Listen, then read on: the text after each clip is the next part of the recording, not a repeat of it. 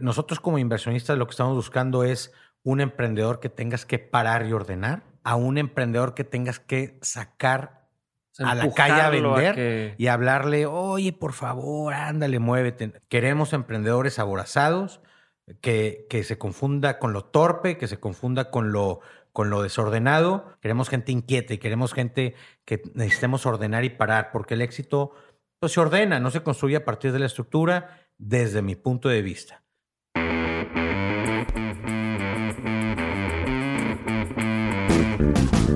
Hola a todos, yo soy Diego Barrazas y esto es Dementes, el podcast en el que me dedico a tener conversaciones con aquellos que se han atrevido a crear su propio camino y que todos los días toman acción para acercarse a cumplir sus sueños.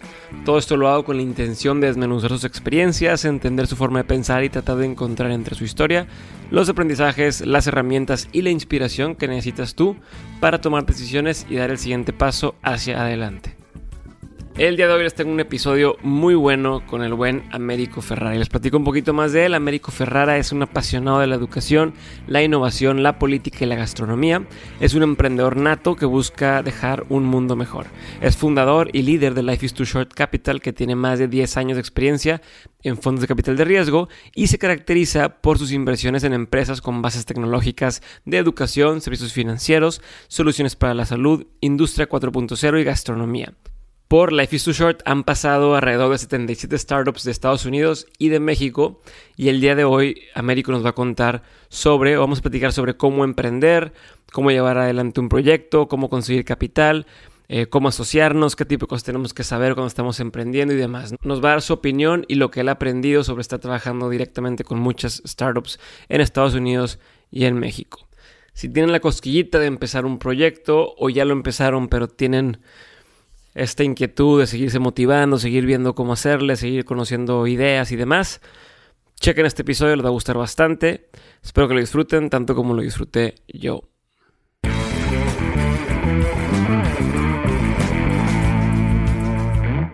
Américo, muchas gracias por estar conmigo el día de hoy aquí en, en Dementes.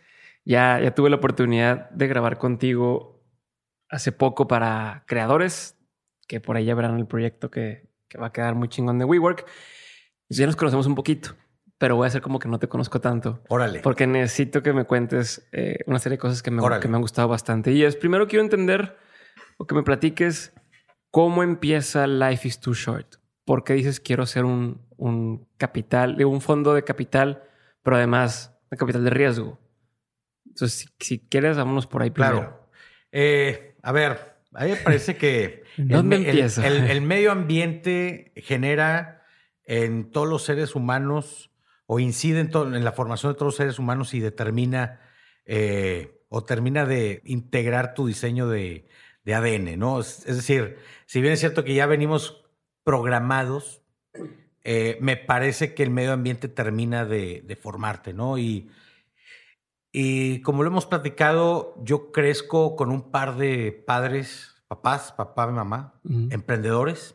Entonces, el medio ambiente con el cual yo crecí, o sea, la personalidad que desde chiquito a mí se me fue formando fue de no hay horario de trabajo, hay puros problemas, hay que diseñar soluciones on the, on the go, eh, hay que ver cómo, cómo se vende, después vemos si somos rentables y ordenamos. Entonces, todo ese ambiente para mí es, eh, es agua natural, ¿no? Es decir, eh, fue mi medio ambiente siempre, ¿no? Entonces, a mí me parece que como voy avanzando, en, la vida, eh, finalmente es algo como que con lo que siempre viví y pues busqué hacerlo de alguna manera. Primero inconscientemente, como, como cualquier, tampoco es algo de marcianos o de no regimontanos el tema de tratar de emprender y vender paletas y comprar y vender sabalitos y comprar y, comprar y vender carros, terrenos, y ahí vas creciendo. Pero sí el tema de e, eso me parece que no es tal cual emprendimiento, después de esa etapa que todo regio tiene, eh, vino ahora sí la etapa inconsciente del emprendimiento que viví desde pequeño de empezar a buscar problemas de verdad para empezar a diseñar soluciones factibles para poder monetizarlas, ¿no? Entonces, me parece que eso fue sucediendo. O sea, lo primero era como eh, lo que estaba al alcance. O sea, la primera parte está de voy a hacer un negocio de paletas y es como eh, pues tengo esta posibilidad. Es, el entry level. saco dinero. Y luego hago esta oportunidad y saco dinero. Es el entry level, ¿no? Y te vas dando cuenta que eso es lo normal, pero que necesitas más. Y cualquier emprendedor se va dando cuenta poco a poco. Seguramente tú te habrás dado cuenta eh, poco a poco que necesitas algo más o hay un problema más grande porque hay emprendedores tradicionales, o quiero decir que no están dentro de la configuración tradicional del, capital de riesgo, este, que es el capital de riesgo, el, tema de el crecimiento exponencial, ¿no? Problemas globales con soluciones globales. A diferencia de un emprendedor tradicional que busca una oportunidad de mercado eh, local, regional, diseña algo y ya diseña una pequeña, mediana empresa y tal, ¿no? Entonces, pasando esa etapa, el emprendedor de, que está configurado eh, eh, como capital de riesgo, que tiene su mindset, el tema del capital de riesgo, pues quiere más, quiere un problema más grande y se da cuenta de oportunidades más grandes de negocio y las quiere capitalizar y quiere dejar, ya ve para atrás lo que hizo y ya se le hace pequeño y pues le da más hambre. Eh, y, quiero, quiero decir un, tema, es, es, un hambre, es una ambición buena, natural y, pues simplemente quieres conquistar un problema más grande que acabas de ver, ¿no? Ok. y eso me pasó a mí. Entonces fui viendo problemas más grandes y fui diseñando soluciones más grandes y pues ahí voy. Ahorita ya estoy viendo los próximos pasos de Life is Too Short y justamente estoy viendo lo que sigue para Life is Too Short porque veo oportunidades más grandes, ¿no? Y no acabas, ¿no? No acabas hasta que hasta que te cansas de alguna manera, no sé cuándo va a pasar eso. Me parece que es algo que no se acaba porque está en ti, en cada quien, eh, pero eso es, ¿no? Ok, y me voy a ir por dos lados porque tengo estos dos intereses en este, en este momento y que están jugando a la par. Por un lado, para la persona que quiere saber cómo crear un fondo, cómo empezar, cómo arrancarlo, cómo elegir, como quiero que hablemos un poquito de eso y también voy a querer que hablemos un poco de la parte del, del, negocio, ¿no? El emprendedor, de, de, cómo le hago para captar justamente esto. Entonces, vámonos por el primero y sería, ¿cómo le hiciste o cómo le haces para convencer por un lado a la gente que, te dé, que te preste dinero, que, diga, ok, maneja mi dinero para este, meterlo en negocios. ¿Y cómo eliges? Claro.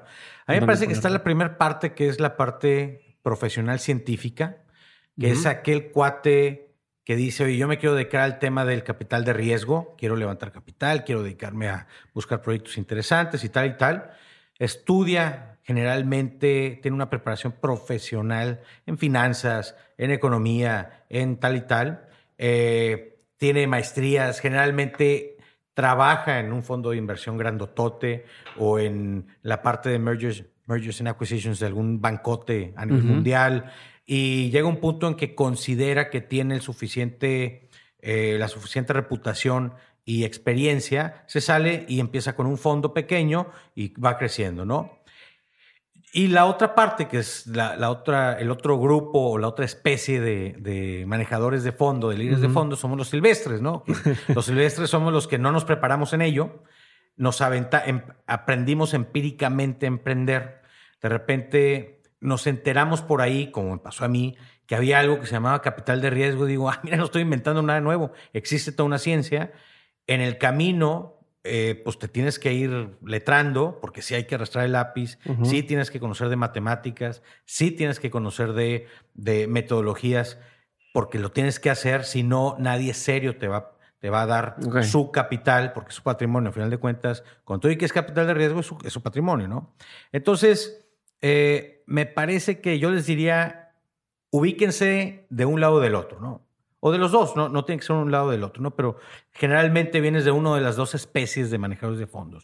Y la segunda es, para iniciar un fondo, si no tienes un apellido muy grandotote, con, mucha, con mucha lana, tienes que apostarle tu capital. Es decir, como yo no vengo con un nombrezote tan grandote, lo, lo que tuve que hacer es tomar ahorros míos, pedirles algunos tal cual Friends, Fools and Family and Fans y apostarle eso y aventarme a probar lo que es invertir. Y, ¿Y por qué? Pues porque nunca tuve la preparación para estar en un fondo grandote, para estar en un banco grandote. Entonces lo tuve que aprender en la calle, con mi dinero, a trancazos. ¿no? Entonces, eh, eh, eres uno de los dos.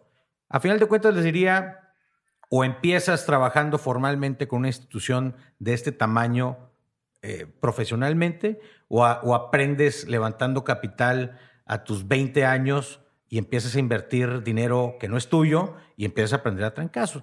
Eventualmente tendrás que prepararte, yo me he tenido que preparar en el camino para acceder a eh, más y mejores deals, más y mejor dinero en función de, pues ya no es tu cuate que te está dando lana, ya es una institución, ya es un family office, ya es un tal y tal, pues tienes que darles como más eh, eh, seguridad, ¿no? Claro está requiriendo cada vez más el, mismo negocio. Y es lo que le pasa a cualquier emprendedor, ¿no? Pues un emprendedor, hablemos de casos, ¿no?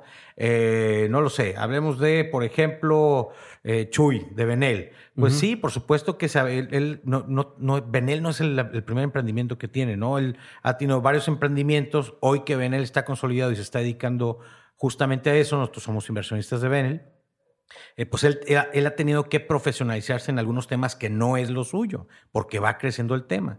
Tal cual yo, tal cual cualquier persona que quiere empezar un fondo de manera silvestre o de manera formal al principio, pues tiene que ir creciendo y aprendiendo en el camino. Ok, ¿y a qué miedos te enfrentas cuando estás metiendo lana? O sea, ¿no te pone nervioso meter dinero a alguien más? O sea, no manches, está el patrimonio de alguien más en claro, juego. Totalmente, ¿no? Eh, sí, sí, sí, da miedo. Eh, y, aquí el tema es. ¿Cómo lo manejas? ¿Qué haces? Si tienes. Eh, en principio, siempre tienes que ser claro y transparente.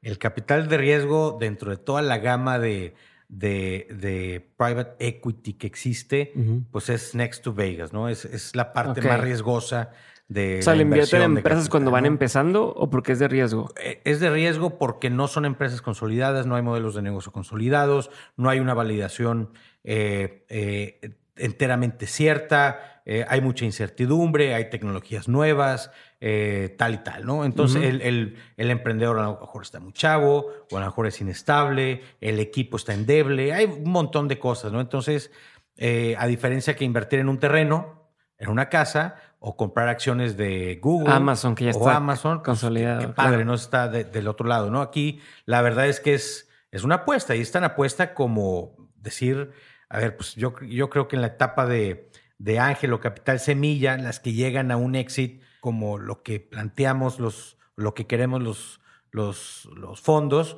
pues llegarán, no sé, no más del 10, 12% de las startups, ¿no? Las demás se quedan en el camino por diferentes razones. Por eso es capital de riesgo. Entonces, partiendo de esa idea y comunicándolo tal cual al que te está dando capital, para que no haya sorpresas, que no haya ilusos, para que no haya desilusionados. Entonces, eh, no te voy a ilusionar de algo. A ver, las cosas están así, cuate, esto puede suceder, yo voy a hacer mi, yo voy a aplicar mi metodología y aplicar mi tesis de inversión para minimizar ese riesgo, pero estamos minimizando riesgo. Es como decir, oye, voy a utilizar yo esta técnica en la ruleta en Las Vegas pues por más que utilices, pues la casa siempre gana, ¿no? Eh, lo que estamos buscando nosotros es ganar tanto con pocas que, las que, balance todas las, la gran cantidad que pierde, ¿no? Entonces, me parece que hablando de frente y teniendo una buena tesis de inversión y, y apegándote a ella, reduces el riesgo lo más posible y bueno, cuando pierdas está calculado y así tienes que vivir con esas pérdidas. Es decir, si a alguien no le gusta perder e invertir y perder, pues este, este, negocio no es para esas personas, ¿no? Entonces, ese componente está, no lo puedes evitar, ¿no? ¿Y cómo le hace? O sea, a ver, vamos a, hacer un, paréntesis, se puede decir así. ¿Cuál diferencia entre una empresa normal, hace rato hablabas de empresas tradicionales o emprendimiento tradicional, y una empresa que se puede perfilar para un capital de riesgo o en general, o, un startup? O, claro. ¿Cómo, cómo ves tú los diferentes tipos de empresa que existen? A ver, yo te lo pondría así. Eh, voy a poner un par de ejemplos. El primero es, oye, yo acabo de eh, participar para ganarme la concesión de la explotación de algún, eh, del subsuelo en este cuadrante, en, este, en el Golfo. me gano la concesión y bueno, levanto capital para un proyecto cierto, es decir, ya me dieron la concesión, tengo que explotar, cuesta tanto la maquinaria y que tiene su riesgo, ¿no? Es por una parte. Otro ejemplo sería, eh, oye, pues hay un terreno, vamos a, levantar aquí un, desarrollo, un, edificio, vamos a desarrollarlo, y bueno, pues aquí tienes tus retornos, vamos a levantar tanto capital, necesitamos tantos inversionistas, y nos, nos, ponemos a vender, que tiene su riesgo. O bien Cemex eh, quiere abrir una nueva planta o quiere bla, bla, bla. ¿no? O sea, hay mucho menos riesgo, pero ya son negocios probados, ya tienen capital, eh, eh, ya tienen muchos años, ya tienen tal y tal. El startup me parece que es un problema que el emprendedor cree que es problema y no está totalmente seguro que es un problema. Tiene una idea o ya tiene un esbozo de una solución o que cree que es solución. Después, no está completamente validado el tema, es decir, eh, mientras estoy levantando capital o mientras estoy empezando a vender, no tengo toda la certeza que lo que yo digo que es problema sea problema y la solución que sea solución es solución. Y después ya entendí que tengo tráfico, ya está, ya está comprando la gente, pero estoy haciendo lana. Entonces, después viene esa parte, ¿no? Eh, eh, pues ponte a vender, cuate. Después vemos si, si, nos ordenamos o no. Primero hay que validar el tema. Entonces, toda esa cadena de, de pasos tienen muchísimo riesgo. Entonces, me parece que un emprendimiento es una idea con un problema, con, una, un modelo de negocio no cierto, con una validación muy temprana que tiene un componente de riesgo altísimo, pero pues hay que decirlo también, si le pegas, le, pegas, en grande, ¿no? Entonces, eh, ese es el gran negocio del tema, ¿no? Es high risk, high gain. Eh, pero esa es la gran diferencia entre, entre una empresa tradicional, un emprendimiento tradicional y un startup, ¿no? Que es el riesgo a ver qué, a ver qué pasa, ¿no? Como, tiene promesa, promete. Y los retornos, ¿no? Pues los retornos no son de 20%, 30%, son de X, se manejan en X, son exponenciales. Entonces, cuando llegan también con un fondo de capital de riesgo, me propones aquí retornos del 30% y tal y tal. Te digo, cuate, eh, no somos el fondo para ti, busca un fondo tradicional, ve a pedir lana al banco, ve a pedirle lana a inversionistas tradicionales. Nosotros estamos buscando X, estamos buscando retornos exponenciales. a partir de cuántos X ya es un negocio que valga la pena. A mí me parece parte. Cada fondo claro, tendrá su tesis. Yo andaré buscando, si no puedes tú demostrarme un plan comercial para hacer el deployment de lo que me estás planteando y esperar eh, la multiplicación de la acción entre 3 y 4 a 10 veces en los próximos eh, no más de 5 o 7 años, ni le entro, ni siquiera lo, lo veo por simplemente te me sales de mi, de mi tema, ¿no? Me podría interesar el proyecto y le, invierto de manera personal o particular, pero no para el fondo. Pero no para el fondo. Exactamente. Y, para que una empresa sea visible para un fondo, ¿qué sería lo mínimo que tiene que estar facturando anualmente? O sea, o, no, no hay un... Claro, igual, todo depende del fondo. Eh, yo te diría, hay fondos más grandes que yo. Mencionemos ejemplos. Eh, sí, y te lo pregunto porque me imagino que la gente que está escuchando va a estar diciendo, híjole, yo quisiera, pero no sé si entra o no entra. O, cuánto tengo que darle, trabajar para poder llegar a ese punto que ahora sí me saco los fondos, ¿no? Mira, yo te diría, por ejemplo, nosotros no invertimos en startups que no tengan seis meses de, ventas eh, consistentes. Es decir, los últimos seis meses tienes que estar vendiendo. Eh, y, e invertimos, no sé, a lo mejor hasta nosotros, hasta 5 millones de pesos. Pero después vas, por ejemplo, con Dila, de quienes son nuestros cuates y somos inversionistas también de Dila.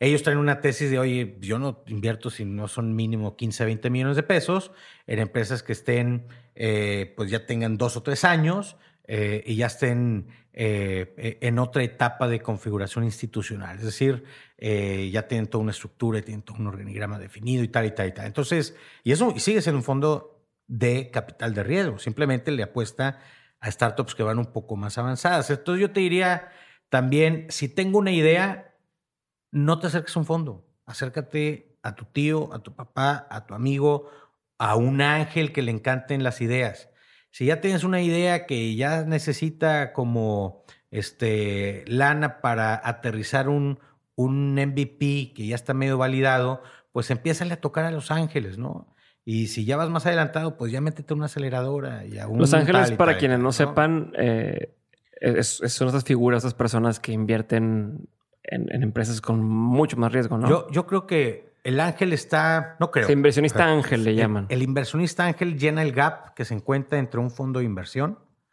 y tu familia que te está fondeando. Entonces, ellos llegan, te dicen, oye, ¿quién está fondeando esto? No, pues I'm bootstrapping, o sea, con mis ahorros. Y a mi papá le bajé una lanita de su retiro y a mi mamá pues tuvo que vender su camioneta. Entonces, pero ya me está pegando, pero ya necesito más lana, pero pues ya me batió eh, life is too short porque estoy muy pequeño, no estoy tan válido, no, no tengo tantas ventas, no trae tan... Ahí es cuando entra un ángel y le dice, está bien, mira, ¿qué te, te quita un canchotote de equity? Porque el riesgo es muchísimo. Pero ese, es el que llena el gap antes de llegar a los fondos de capital semilla o a los fondos de inversión. Son generalmente personas físicas que les encanta estar al lado de, es, fungen también mucho como un coach de vida y personal y se encargan de que no te quiebres porque tú no estás, no estás vendiendo y no te quiebres porque pues, lo que sea, ¿no? el riesgo es muy alto, ¿no? Entonces sí te quitan un buen chunk, pero eso es un ángel inversionista, ¿no? Ok, entonces estabas diciendo que eh, como mínimo tengo que tener seis meses con tu fondo con nosotros, de ventas constantes y demás. Si tengo nada más una idea, no, no tiene sentido, ¿no? No, la verdad que no. Y hablabas de luego pasar al MVP y ese MVP empezar a probar y probar y probar. Ya está validado, o sea, ya, ya empezaste a validar y tienes, lo más importante aquí es, porque me parece que es donde nosotros diferenciamos entre ya un emprendedor y alguien que solamente se le está, un científico que se le están ocurriendo ideas, ¿no? Eh, eh, el que ya salió a la calle a vender durante seis meses, ya no le tuvo miedo a pasar de laboratorio o de, de la sala de diseño a tocar la puerta, ¿no?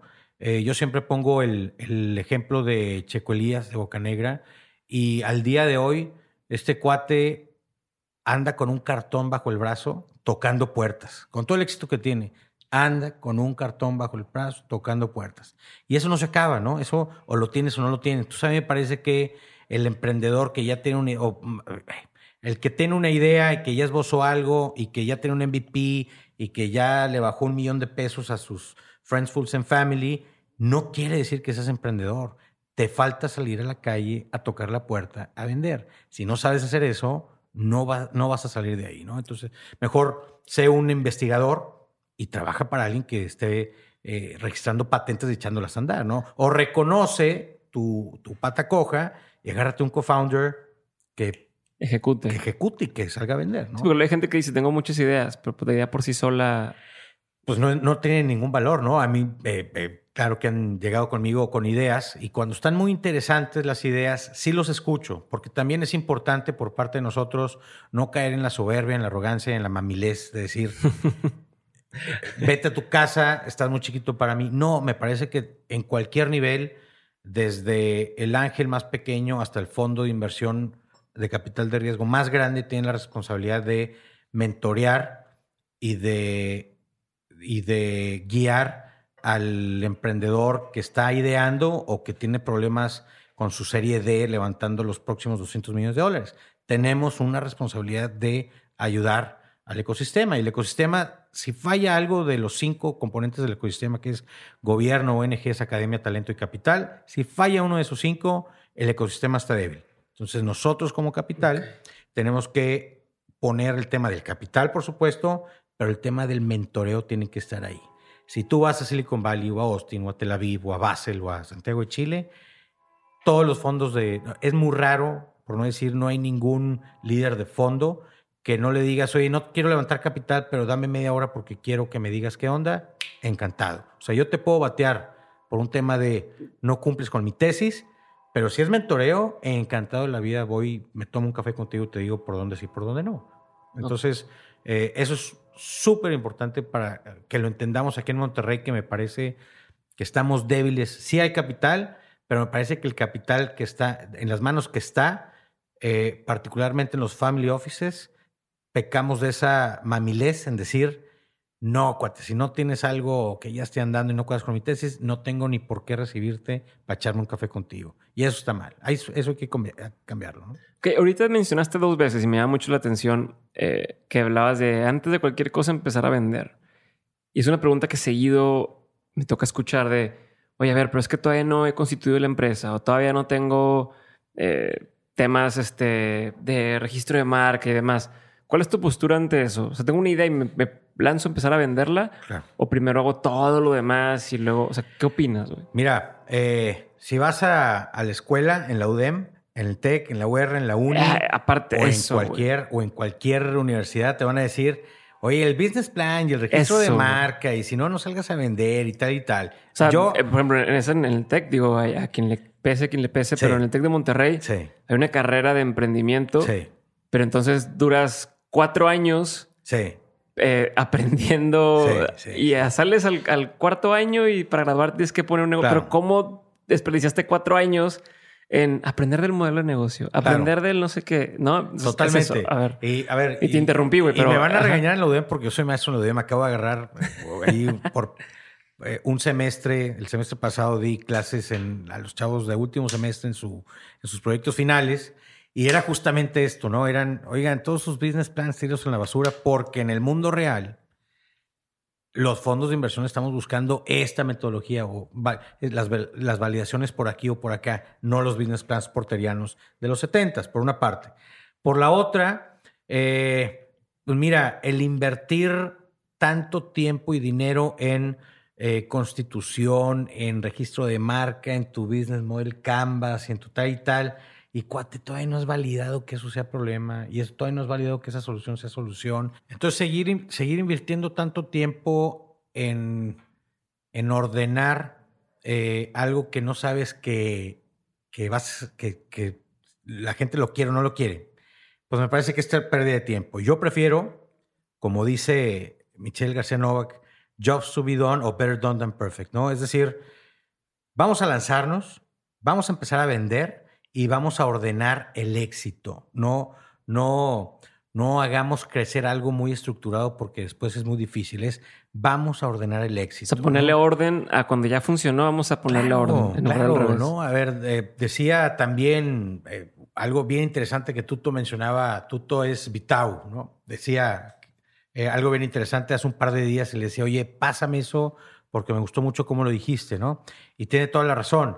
Decía, eh, estaba respondiendo algunas preguntas de si, levantar poco capital de muchos o mucho capital de pocos. Y es un poco la misma mecánica de decir, oye, salgo a vender ya aunque esté desordenado o hago todo perfecto y después salgo a vender eh, eh, eh, pues mucha estructura, pero pues ya le invertí mucho tiempo, ¿no? Entonces, es lo mismo. A mí me parece que nosotros como inversionistas lo que estamos buscando es un emprendedor que tengas que parar y ordenar a un a un emprendedor que tengas que sacar a la calle a vender y hablarle, oye, por favor, ándale, muévete. O sea, es, es, esa actitud que lo vemos en el due diligence, cuates, cuando vayan a picharle a un inversionista, la parsimonia y la, la pachurrez, la pachorrez se nota y la aborrecemos, ¿no? Es decir, queremos emprendedores aborazados, que, que se confunda con lo torpe, que se confunda con lo con lo desordenado porque son ganas, ¿no? Es, queremos gente inquieta y queremos gente que necesitemos ordenar y parar, porque el éxito pues, se ordena, no se construye a partir de la estructura, desde mi punto de vista. Eh, entonces. me encantó eso que dijiste de que hay que ordenar el éxito. Hay que ordenar el éxito, ¿no? Si, si alguien viene ya con registros de marca y patentes, me parece que tiene menos oportunidad de levantar capital. Alguien que diga, oye, tengo un millón de pesos de ventas por semana no tengo registro de marca y no tengo patente y no tal, es cuate, no importa. Vamos a empezar a ordenar eso que ya probaste que jala. Es mucho más cierto eso que invertir en un registro de marca y en propiedad intelectual y en patentes que no sabemos qué va a pasar, ¿no? Entonces, es bien sencillo. pero, y es más o menos, o sea, como que la convención es lo contrario. O sea, lo que te tratan de enseñar y de no, no empieces a vender hasta que no tengas todo ordenado y contratos y bla, bla, bla, y bla, bla, bla. Claro. ¿Por qué crees que tiende a ser así? ¿O por qué crees que en la escuela te enseñan lo contrario? O, eh. Y siquiera si se debería estudiar eso o no. O sea, se debería estudiar emprendimiento en una, universidad. No, a ver, me voy a meter a un tema muy, muy, muy rollero, pero lo voy a decir. Y quiero que lo digas porque aparte tú te dedicas a temas de educación. Sí. Quiero que te metas eso, güey. A mí me pasó el tema de la educación. Mira, el, modelo educativo actual está basado en la revolución industrial. Antes de la revolución industrial estaba el tema de los oficios y cada quien eh, eh, estudiaba o aprendía u oficiaba lo que aprendía en casa. Si tú eres herrero, pues tú aprendes de chavillo a ser herrero y esa es tu profesión, ¿no? A eso te vas a dedicar, ¿no? Eh, los únicos que estudiaban en universidades eran los ricos. entonces viene la revolución industrial que demanda consumo masivo demanda producción masiva, por lo tanto requieren eh, eh, profesionistas de manera masiva. Entonces las, las universidades pasan de ser eh, centros de formación de ricos a centros de formación masivos. Es decir, necesitamos contadores, ingenieros, mercadólogos, abogados, todo lo que tú te imagines de manera masiva para atender las fábricas y las maquiladoras y tal y tal, para darle comer a este mundo masificado sin alma. Es decir, los, los modelos test de Ford pues eran 20 millones de modelos test exactamente igualitos y tanta, ¿no?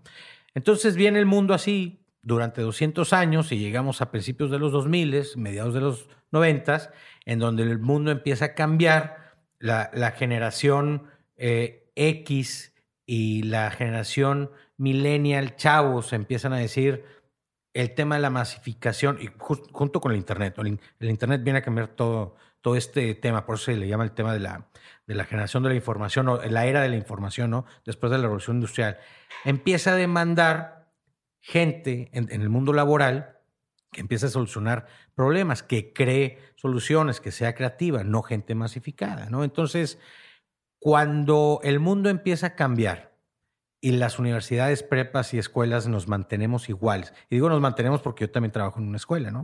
Eh, los modelos educativos nos mantenemos actuales, pues cada vez la gente va más y más saliéndose del sistema tradicional educativo para formarse en lo que le gusta, porque al cabo lo que yo quiero hacer, pues es ir a emprender, no ir a, a, una maquiladora a buscar mi pensión y mi jubilación. Sí, hacer un trabajo repetitivo hasta que me jubile. Hasta que se me muera el alma, ¿no? Entonces, eh, eh, pues es justamente eso, ¿no? Me convierto en zombie. Me convierto en zombie, ¿no? Oye, hago paréntesis.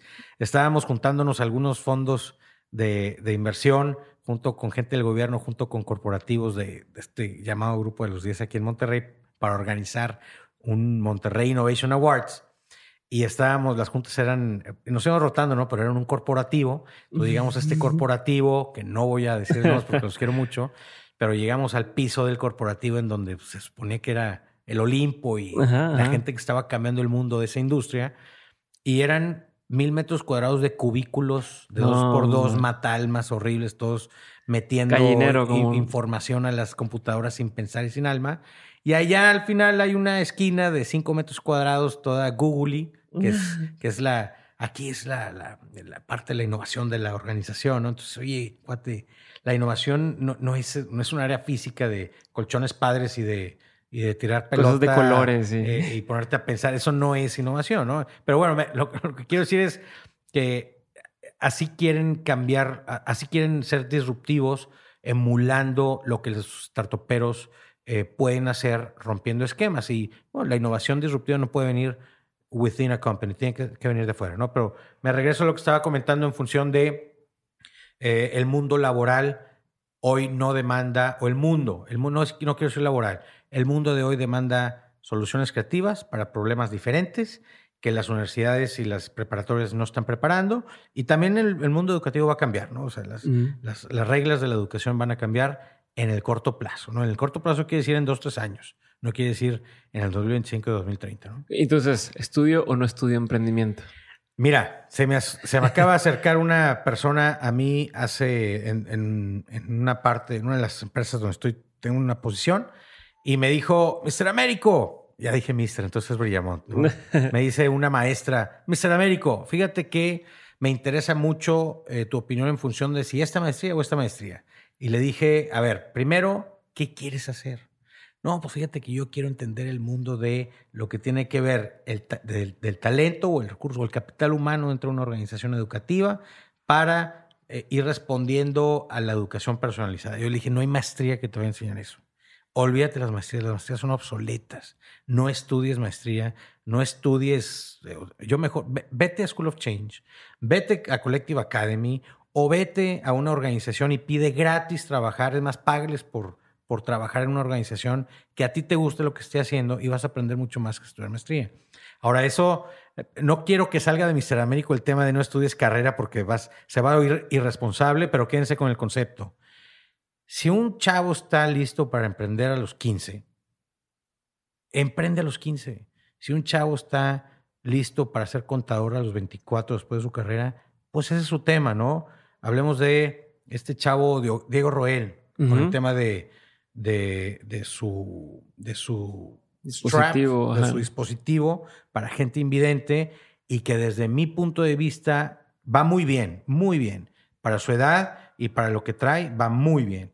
¿Qué le ha faltado? Que el sistema educativo lo deje ser. Es decir, el empecinamiento del sistema educativo de que tienes que tener secundaria, tienes que terminar preparatoria, le ha impedido acudir a summits mundiales de Health Tech, le ha impedido acudir a levantar capital a Ciudad de México, a Austin, eh, y el sistema educativo lo está parando en vez de que el sistema, pero porque el sistema educativo bajo el cual está siendo regido le está diciendo que tiene que terminar una carrera, pues ¿para qué? Pues para que para algo que no está haciendo él, ¿no? Entonces, estudio en estudio, no estudies. Si no para ti, si el estudio para ti no es lo que necesitas. Pero está la diferencia, ¿no? Que, que este cuate no, no está diciendo, oye, voy a dejar de estudiar para ver qué se me ocurre. Totalmente. No, ya, ya está en algo, ya está en un proyecto que a lo mejor empezó a la par y. Claro. ¿no? Que eso es también una diferencia que la gente no se da cuenta a veces. Bueno, la gente, pero que muchas veces te dicen, no, es que para qué estudio si, si, Facebook, el güey de Facebook se salió. No, es que todo depende para qué te sales a estudiar. No, si te sales a estudiar para ir a las maquinitas de alvillar, pues por supuesto que cuate, no te voy a dejar. Hola, soy Diego otra vez y ya sabes que en menos de un minuto regresamos con el episodio, pero antes quiero hacerte una recomendación. Si estás escuchando este podcast, existe una gran posibilidad de que seas el tipo de persona que está involucrada en muchísimos proyectos al mismo tiempo, que busca formas de ser más creativa, que sabe que su salud es clave y que no solamente sueña con hacer cosas chingonas, sino que ya las empezó a hacer.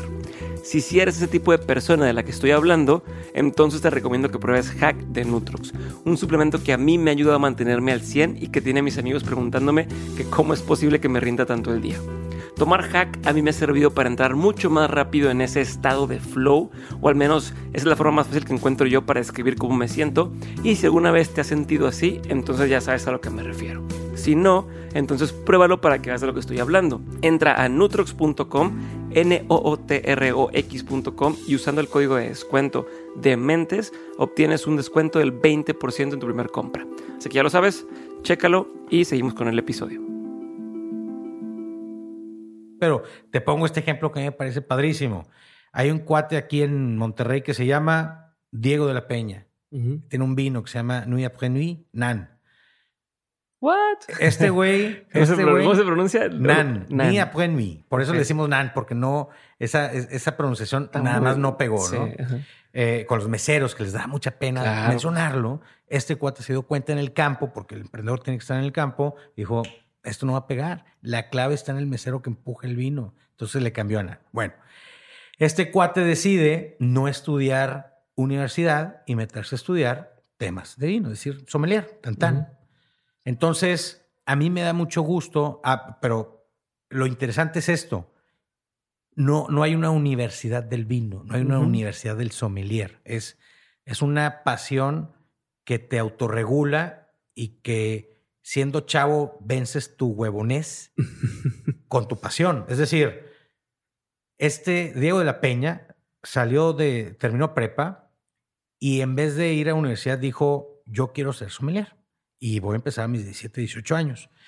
Y tuvo la suficiente pasión para autorregular su, su, su adolescencia ah, sí. y el entorno de, del vino para decir, a ver, me, gradúo o consigo, no gradúo, me consigo las certificaciones que necesito para ser fregón en lo que me gusta. Y se lo tengo que reconocer porque tú puedes decir, voy de dropout y hay mucha tentación en el camino. Yo pongo el, el ejemplo del dropout en Diego localmente porque no necesitas estar en Silicon Valley para hacerlo, ¿no? Y no en la industria de tecnología, ¿no? Él está en, la industria del alcohol, del vino, y a sus 17 años él decidió salirse y cumplió las certificaciones que tuvo que haber cumplido y hoy por hoy es un emprendedor que vende vino, es sommelier y arma eh, eh, cartas de vino y arma cavas y arma cavas privadas y tal y tal y tal. Lo, lo que te quiero decir es, el dropout funciona pues, si tienes un sentido de, productivo, no, no, no. y, es muy romántico. Y luego, pero luego la gente se le olvida que, pues, este Mr. Zuckerberg, el de Facebook, pues sí, se salió, pero se salió de Stanford. O sea, tenía donde caer. O sea, si, si en todo fracasaba, tenía donde caer y, no se iba muy de hambre, ¿no? Entonces no es lo mismo eh, sí, no se salió del Community College de, Exacto, no salió de una escuela pública donde dice, pues me estoy jugando todo por hacer Facebook. No, la realidad es que, Totalmente, no, es eso, ¿no? Y la gente a veces no se acuerda de esas partes de las historias, ¿no? Hay muchos emprendedores que se salen de la universidad. Claro. es una apuesta que, no implica tanto riesgo para su contexto. Sí, no, el, emprendedor dropout de ninguna manera es irresponsable y de ninguna manera es flojera. Es, es un tema de la escuela es un, eh, es un, obstáculo. Mm. La escuela es un obstáculo porque ahorita me pasó en la UDM y me dio mucho gusto que había estudiantes que les hablabas, oye, cuate, pues, el examen, ¿qué pasó? Y el trabajo y tal y tal. Y estaban en su casa o estaban de vacaciones. La mayoría es, oye, profe, pues es que estoy aquí en el negocio y no lo puedo dejar, entonces cambia. Por supuesto que sí. Es más, mándame lo que estás haciendo, resúmeme algo y ya tienes el trabajo hecho. Eso es lo que queremos, ¿no? Entonces, me parece que el tema del dropout es, eh, pues no existe un dropout si no hay trabajo detrás, si no, eres simplemente un güey fracasado que te saliste de la escuela a jugar billar. ¿no? Es otra ah, cosa. hablamos ahora del, producto mínimo viable. Ya mencionaste hace rato el MVP y demás varias veces. Eh, ¿Cómo, o dame algún ejemplo de cómo es un producto mínimo viable en alguna industria o para, para poder verlo mejor, güey? Sí. ¿Qué sería eso? Claro, mira. Eh, si ya nos convenciste de de, ok, bueno, no tengo que estudiar a fuerza toda una carrera para poder ser emprendedor. Claro. Eh, el chiste es salir a la calle y empezar a probar y vender y ver si se vende. Entonces, ¿cómo hago este MVP? ¿Qué es? Mira, a ver, menciono varios ejemplos. a, mí me parece que aquí lo más fácil es hacer un tema, por ejemplo, algo que, tenga que ver con tech. Si traigo yo, eh, no puedo mencionar el nombre, pero voy a mencionar el caso como concepto. Si yo tengo ahorita una idea de que el, mundo, en el mundo inmobiliario hay personas físicas que están invirtiendo en varias propiedades y tienen portafolios de 10, 20, 30 locales, casitas, departamentos, tal y tal, pues llega un momento en que se me hace medio complejo el tema. Imagínate una señora de, de, de 40 años, 50 años que tiene 20 propiedades administrar rentas, administrar declaraciones, administrar tal y tal, pues involucra un asistente, involucra que los primeros días de, cada mes ando vuelta loca cobra tal y tal y Temas contables, etc. Hay un problema. Y aparte, como esa, ese, ese, esa, perfil de, señora con 20 propiedades, hay un montón en Latinoamérica, ¿no? Y en el mundo. Entonces, el problema está ahí. Ya lo conoce este cuate del que, estoy hablando. el que no les puedo decir. El que no les puedo decir. Entonces dijo, a ver, hay un problema ahí. ¿Qué puedo diseñar? déjame utilizar la, tecnología, ¿no? Pero invertir eh, 100 mil, 200 mil, 500 mil pesos en una app mock para validar el problema me parece que es mucho dinero. Entonces él eh, lo que hizo fue diseñar una solución de cómo veo yo el app o el software o, el web-based eh, platform eh, en, mi cabeza y lo bajo a nivel de de papel, es decir, así veo, o en, así veo yo el mock de cómo se ve mi app, mi plataforma y tal y tal, y empiezo, ahora sí, déjame, hago un minimum viable product para salir a venderlo, a ver si, si va jalando, ¿no? ¿Qué sucedió? Hizo... O sea, les enseñaba el dibujo. Les, Como el... Eso lo tenía él en su cabeza y en, y en el diseño, ¿no? Al final del día lo que hizo fue con un Google Drive, eh, abrió portafolio, dentro de cada carpeta para cada cliente, puso un formato de administración de propiedades. Todas estaban ligadas por fórmulas, son Google Sheets. que para que, bueno, Google Sheets. sí, un Excel de Google. Y, ligó los, cada Google Sheet de cada persona. Eh, y esto fue totalmente gratis, ¿no? Hay, hay, hay, MVPs que cuestan. El caso que estoy contando fue totalmente gratis.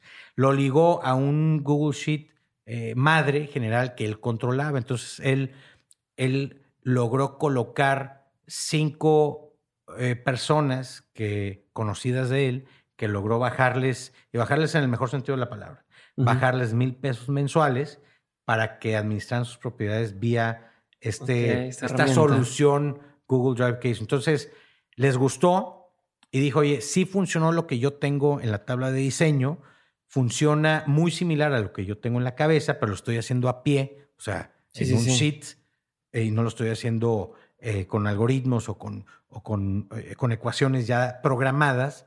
entonces demostró que sí funcionó. Entonces lo, que, lo siguiente que hizo fue, ahora sí, oye, préstame 200 mil pesos porque quiero programar ahora sí una app muy básica de este tema, ¿no? Pero si él se hubiera encontrado con un tema de, oye, no, no me gustó el formato, no me gustó lo que me arroja, no me está resolviendo el problema al final del día de cuánto tengo que, tal y tal y tal y tal, él no se hubiera aventado a deberle a alguien 200 mil pesos para algo que no funciona. Esa es la importancia de un MVP, ¿no? son pequeños experimentos para probar si lo que tienes en mente sí funciona. Exacto. Y ahí vas haciendo los cabes más y más y más complejos. Exactamente, ¿no? Hablemos un segundo tema para no aburrir mucho del mismo tema, pero un, eh, igual no puedo mencionar el nombre, pero es un, es un chef que planteó un, un proceso muy caro para iofilizar la comida y quiere decir esto, deshidratarla, compactarla en polvo, echarla, echarle agua en, en, algún momento y que se infle de nuevo y las células queden intactas y sepa igual la comida, que no es lo mismo que congelar o no es lo mismo que tal y tal, ¿no? Entonces, el proceso sonaba o técnicamente es viable, el proceso es muy caro para hacerlo y comercializarlo o para apostarle a que sí sea negocio, porque técnicamente es viable. Entonces lo que dijo el cuate es, mira, ¿sabes qué? Déjame, voy a un laboratorio, voy a invertir una cantidad muy pequeña de lana, le costó 50 mil pesos que él pues agarró de su bolsillo, eh, hizo un par de pruebas con cebolla, ajo, taita, pues aquí en el norte estamos en el norte, entonces probó con temas muy de, de, de, la región, ¿no? Es decir, temas de carne asada y pollo asado y cosas de grill, ¿no? Hizo sus mezclas se las fue a ofrecer a, ciertos eh, establecimientos que tienen que ver con, con, asado y le funcionó. Es decir, invirtió muy poca lana, fue a un laboratorio, no compró máquinas, no contrató científicos, no contrató... No constituyó la empresa, no constituyó, no hizo business plan. O sea, primero déjame ver si el problema es problema y si el producto final que estoy planteando se puede hacer y si la gente cree que sí es. Entonces, Hice todo eso antes de entrarle todo al, tema, ¿no? Hoy tiene cuatro fondos de inversión detrás, tiene dos grupos restauranteros detrás, eh, tal y tal, ¿no? Y vino a picharnos a nosotros y le dije, compadre, estás muy grande para nosotros, traes un ticket muy alto, te presento con el siguiente tier de, de fondos de inversión que están arriba de mí con esos tamaños de tickets, ¿no? Pero es un, y yo lo voy a evolucionar todo ese tema y cómo eh, en vez de ir a contratar o dar 20% a un amigo que es científico y me puede ayudar con este proceso. No, pues es mejor gastar 50 mil, invertir 50 mil pesos en un laboratorio que darle la mitad de tu empresa a un co-founder que nada más necesitas para probar, un tema, ¿no? Eso es súper claro eso que dices. ¿eh? Hay mucha gente, a veces no nos damos cuenta de, oye, es que necesito, te voy a inventar, güey, para hacer mis, mis camisas, un tema de diseño gráfico, entonces a asociar con un amigo que es diseñador gráfico. Claro cuando a veces nada más necesitas contratar para hacer primer corrida de diseños a alguien, ¿no? O sea, tendemos a asociarnos por las razones equivocadas. Totalmente. Y, no sé si pudieras ahondar un poquito más en eso. ¿Cuáles sí sean las razones correctas o cuándo sí me conviene asociarme con alguien y cuándo no? Claro. Hay, un par de recomendaciones que yo siempre les hago en este momento. Una es, eh, identifica cuál es el core de tu negocio. Es decir, si tú eres una startup que está planteando una solución educativa, base tecnológica, y el tema tecnológico va a evolucionar, y tú le sabes al tema educativo, y evolucionar quiere decir, se va a volver cada vez más complejo y más complejo, entonces para que no te cueste el tema de eh, el core del EdTech, y si no puedes contratarlo y es básico para crecer, tienes que invitar a un co-founder, porque nunca lo vas a dejar de necesitar. Si lo puedes contratar, no lo invites de, a tu estructura de equity, tu estructura, de acciones, contrátalo. No puedes solucionar todo con equity. Es decir, eh, si puedes contratar al talento, contrátalo. Eh, a quién darle equity, desde mi punto de vista, y es, es la recomendación, es identificar los dos o tres componentes que configuran el core de tu startup y si algo es contratable de por vida, es decir, yo siempre voy a tener que tener aquí a, mm. este programador eh, y que cumpla con un talento interesante, sí lo invitaría, porque si no se va a convertir en un fijo que va a ser obstáculo para crecer. Es decir, si voy a tener que pagarle a este programador 100 mil pesos mensuales de aquí a que salga este tema, oye, pues para, para en menos tiempo de lo que acuerde ya, voy a haber gastado, gastado dos millones de pesos en sueldo, que a lo mejor no necesitaba, que a lo mejor pude haber Le pude haber dado 20% del startup y, y esos 2 millones de pesos los pude haber dedicado a fuerza comercial. Y entonces se vuelve intrascendente esos, ese 20% que yo le di porque si no, no se hubiera hecho realidad. Entonces, si lo puedes contratar, no lo invites al equity. ¿no? Y si no está en el core de tu negocio, tampoco. O sea, si, no, es el core de tu negocio, pues tampoco le invites a la estructura de equity, ¿no? Eso está súper, súper interesante. Quiero que me cuentes, tú que te ha tocado trabajar con bastantes este, empresas y sé que andamos cortos de tiempo, tú que has estado en, varias empresas, eh, ¿qué ves en común tanto en las que fracasan como en las que les va muy bien? ¿no? O sea, ¿qué, ¿qué componentes tienen? ¿Cuáles serían como las best practices, si lo quieres llamar así, de estos negocios eh, que, que, tú ves? Sí, mira, para, para ser eh, eh, congruente con, con, el tema de la cientificidad de datos de los fondos de inversión. Voy a hablar un poco más de estadística y, al final toco rápidamente mi, mi sagacidad empírica. Okay. Entonces, primero te, hablo de datos, ¿no?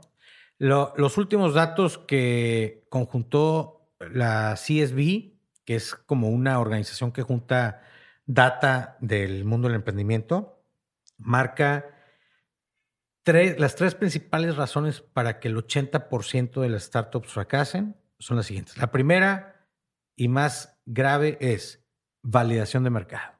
Es decir, tengo una idea, perdón, identifiqué un problema, ideé una solución, invertí y levanté algo de capital para echarla a andar y, quebró. ¿Por qué quebró? Porque no me, lancé a armarla y a levantar capital sin validar que el problema fuera problema y sin validar que la solución que yo estaba diseñando fuese solución para ese mercado que dice que sí es problema. Entonces, cuando te quedas en el tema de yo creo que hay un problema aquí, error. el focus group, el dato, el venture me dice que hay un problema aquí, acierto. Cuando yo digo, yo creo que esta es la solución para este problema, error. Cuando digo, la gente en este estudio o en este focus o en esta encuesta o en este tal, me dice que sí es solución, acierto. Entonces, la primera es validación de mercado.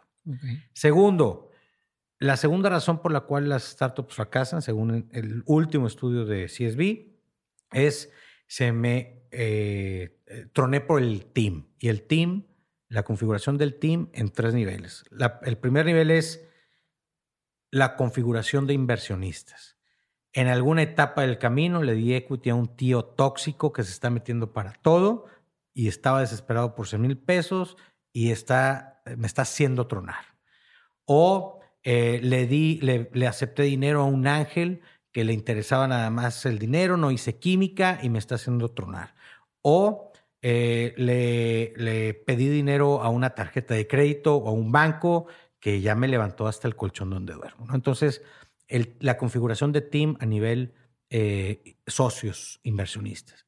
Segundo nivel, eh, la configuración del team a nivel co-founders, es decir, el, team de co-founders no hace sentido, le diste la mitad de tu empresa a alguien que no pudiste haber contratado es un gran error y no, no nos gusta a nosotros.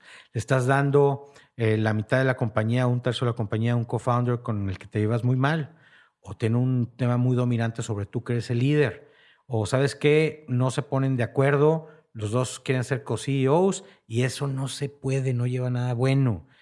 Nos metemos en ese, en ese tema también porque es factor de desastre. Y el tercer nivel del team, que es la segunda razón que estamos analizando, es la configuración de tu equipo operativo. Es decir, la tu startup no es startup, es ese cuate que tiene el 90% de la cartera de tus clientes. Se va ese güey y no tienes startup. Entonces, fallar en, en uno de esos tres niveles del team es la segunda razón más importante por la cual quiebran las startups. Y la tercera es el cash. Es decir, tengo un problema validado, tengo una solución validada, eh, tengo el team correcto en equity, en el nivel, en el C-level, en el nivel de founders y en el nivel operativo, pero simplemente no tengo la, la capacidad para financiar el periodo de flujos negativos de mi startup, o sea, mientras estoy perdiendo y no tengo la capacidad de levantar el dinero con la suficiente rapidez para salir de esa curva de flujos negativos. Entonces, eh, eh, es cuando no quiebra la empresa, simplemente se queda sin cash. Y ahí está, no se cierra, es simplemente pues no podemos operar porque el, startup como tal no tiene la capacidad para levantar capital por muchas razones, porque no gustó el emprendedor, porque no me gusta un ángel, porque es muy arriesgado, porque it's ahead of time, porque por muchos temas, pero no tienes la capacidad de levantar capital. Entonces, esas tres cosas me parece que eh, son las más, no, no me parece, son las más recurrentes según la data. Mi apreciación personal, o más bien... Y según tú. Y, según yo, el drive de vendedor. El emprendedor que no puede salir a vender no es emprendedor. Es decir, ¿tienes hambre o no tienes hambre? Es que yo no sé vender, pero tengo más hambre que pena. Pues sales a vender, ¿no? Entonces, el drive, yo lo resumiría en, en el drive, ¿no? Si no tienes drive, puedes tener todo lo demás, pero si no te veo ganas de salir a vender, no invierto en ti, ¿no? Chingón. Vamos a pasar a una parte de preguntas. Sopas. Que le hago a todo el mundo y, esto porque yo sé que tenemos la, agenda apretada el día de hoy. Eh, y ya después volverás, a venir porque tengo todo un tema sobre educación que quiero platicar contigo y, mil cosas. Pero primero, ¿cuál sería, y que a lo mejor va, va a la par de lo que estamos hablando ahorita, cuál sería el peor consejo que te ha, que te ha tocado escuchar?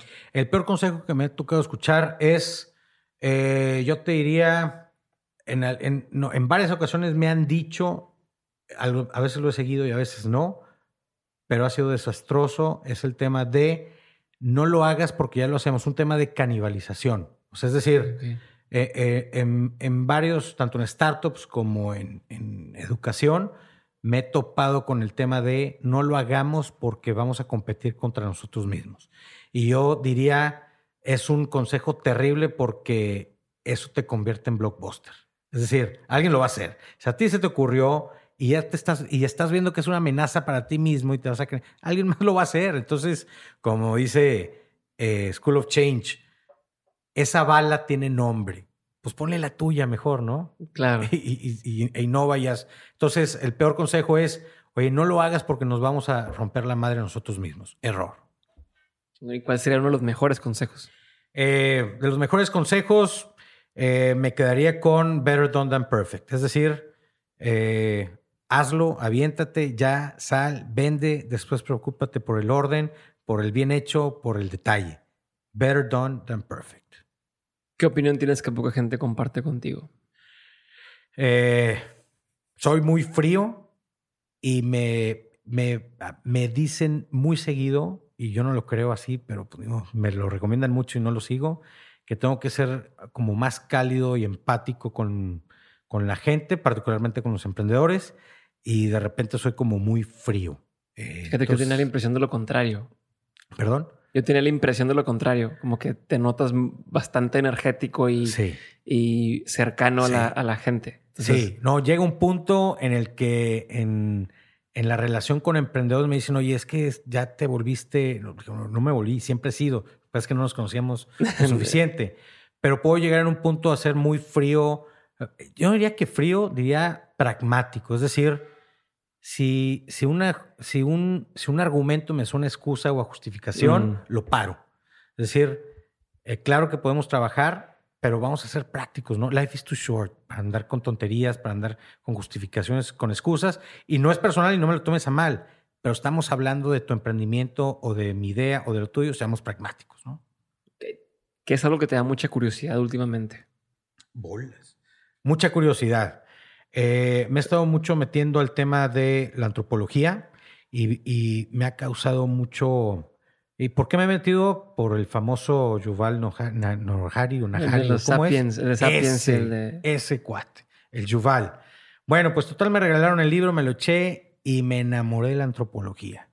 Es algo que yo no sabía que me gustaba, me gustó muchísimo y me empecé a meter a, algo que se llama la antropología de los negocios y es cómo eh, la parte humana, eh, el componente humano tanto del consumidor como del que provee un producto, servicio o experiencia, no pueden dejar de lado todo el factor antropológico de comportamiento. Es decir, al final de cuentas somos humanos como consumidores y humanos como, como productores y no podemos dejar de lado el factor antropológico que, que, está inherente en nuestras relaciones. ¿no?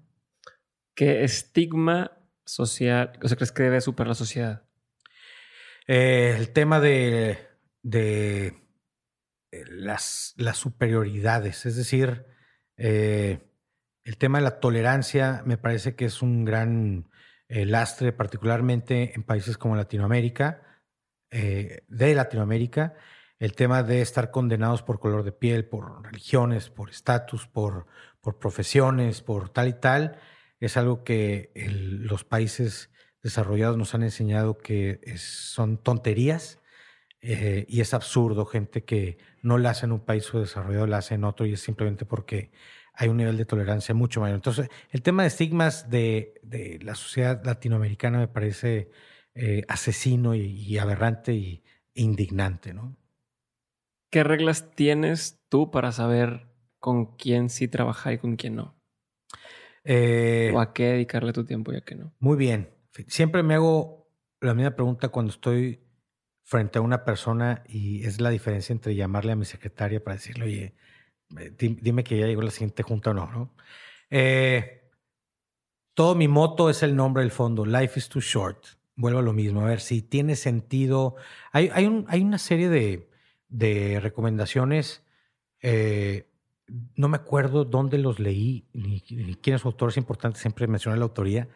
Discúlpeme, no me acuerdo quién es, pero me acuerdo mucho un tema de ser directo, y, no pierdas, no nos hagamos perder el tiempo en función de, no, no, vas a ofender si le dices a alguien, oye, no me interesa, eh, no me parece lo que estás platicando, eh, no estoy interesado. Eh, entonces, eso me ha metido mucho en problemas, pero si podría dar esa recomendación, eh, y cómo me doy cuenta si algo vale la pena o no es hacer un screening al principio del consejo, de la plática, lo que sea, es, a ver, esto va a dejar algo para ti o para mí, y si no, pues córtalo y, vamos a, algo que sí nos deje, ¿no?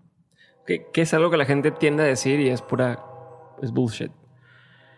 Eh, lo políticamente correcto eh, y el saber leer, yo me considero una persona que sé leer a las personas y eh, eh, no sé, a ver, lo voy a mencionar y a lo mejor voy a ser muy sutil con el tema, ¿no? Por ejemplo, el tema de los speakers autoayuda de este, de este momento eh, y que al que sí puedo mencionar es a Diego Rosarín, que me encanta porque los jode mucho y yo también.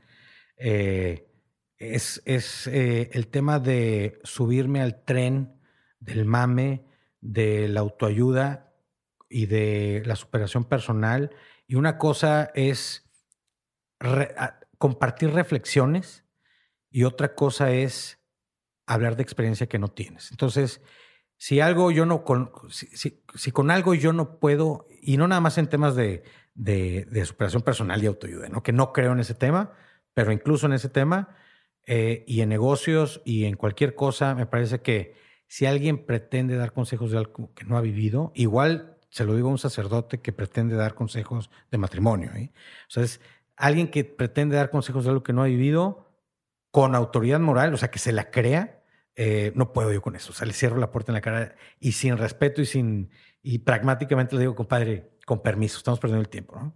ahorita dijiste eso de que no crees en, en el tema de autoayuda y eso. ¿Qué te refieres con eso?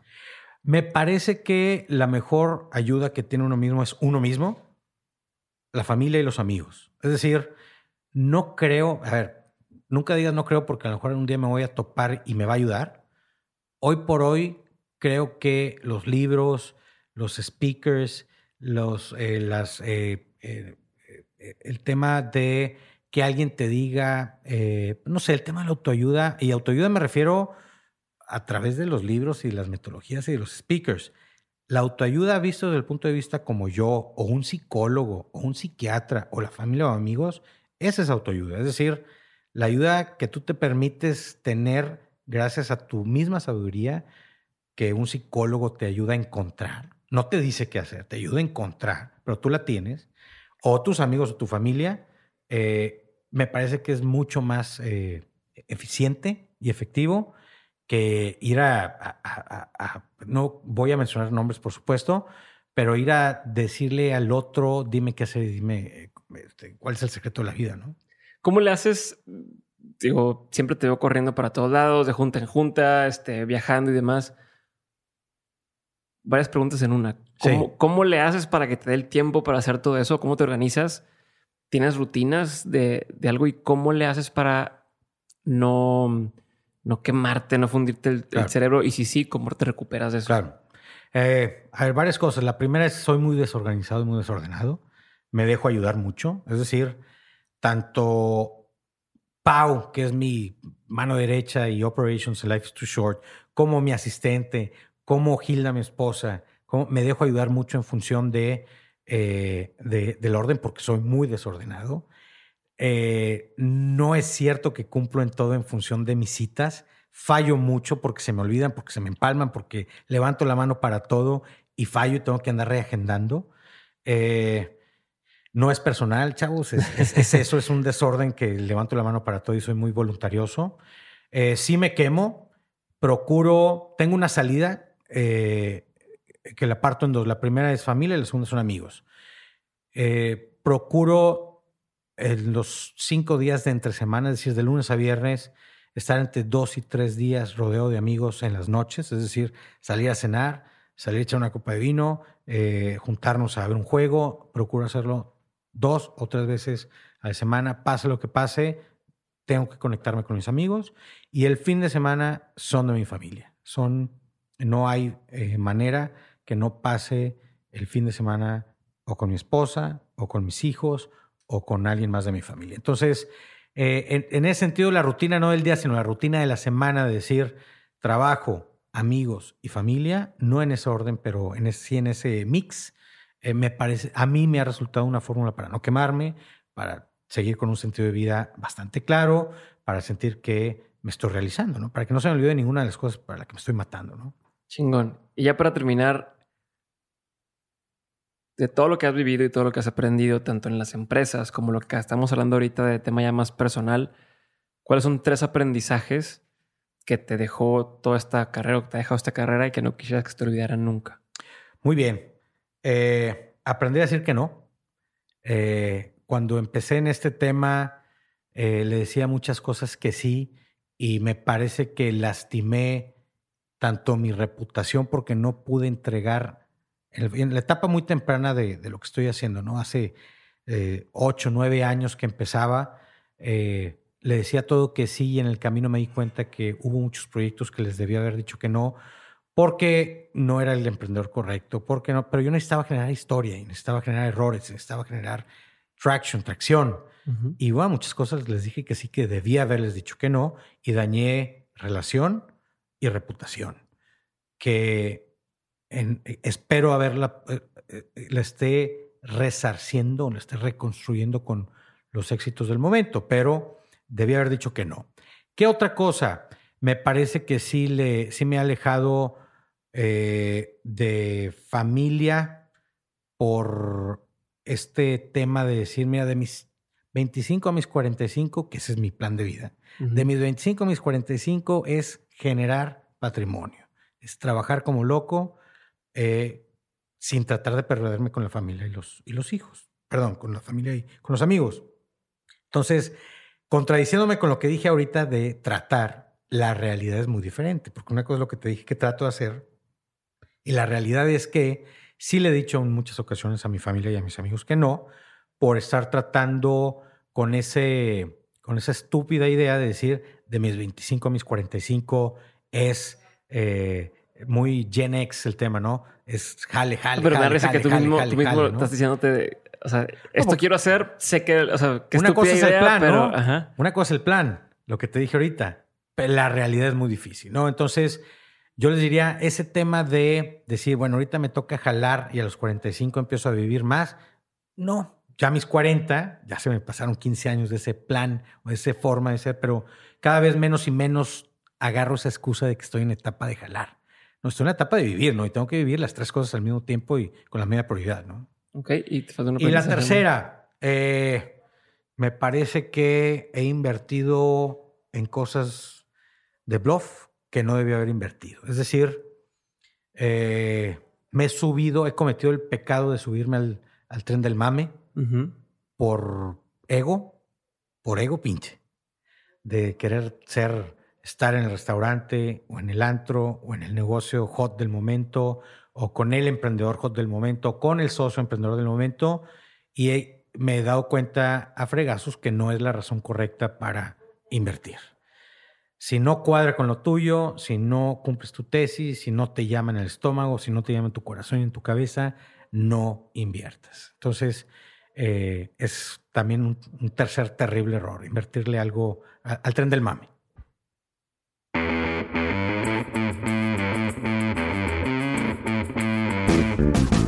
Y hasta aquí mi episodio de hoy con Américo Ferrara. Espero que lo hayan disfrutado, espero que les haya dejado algún aprendizaje, algo que quieran seguir aplicando a su negocio o a su proyecto. Y sin más, me despido. Antes quiero nada más decirles que si tienen algo que comentar, si quieren hacer una recomendación, invitar a alguien al podcast y demás, ya saben que pueden hacerlo entrando a través de arroba podcast o arroba Diego Barrazas en Instagram. Ahora sí, me despido por última vez, muchas gracias. Yo soy Diego Barrazas. Esto fue un episodio más de Dementes. Nos vemos el jueves porque hay episodio de On School. Bye.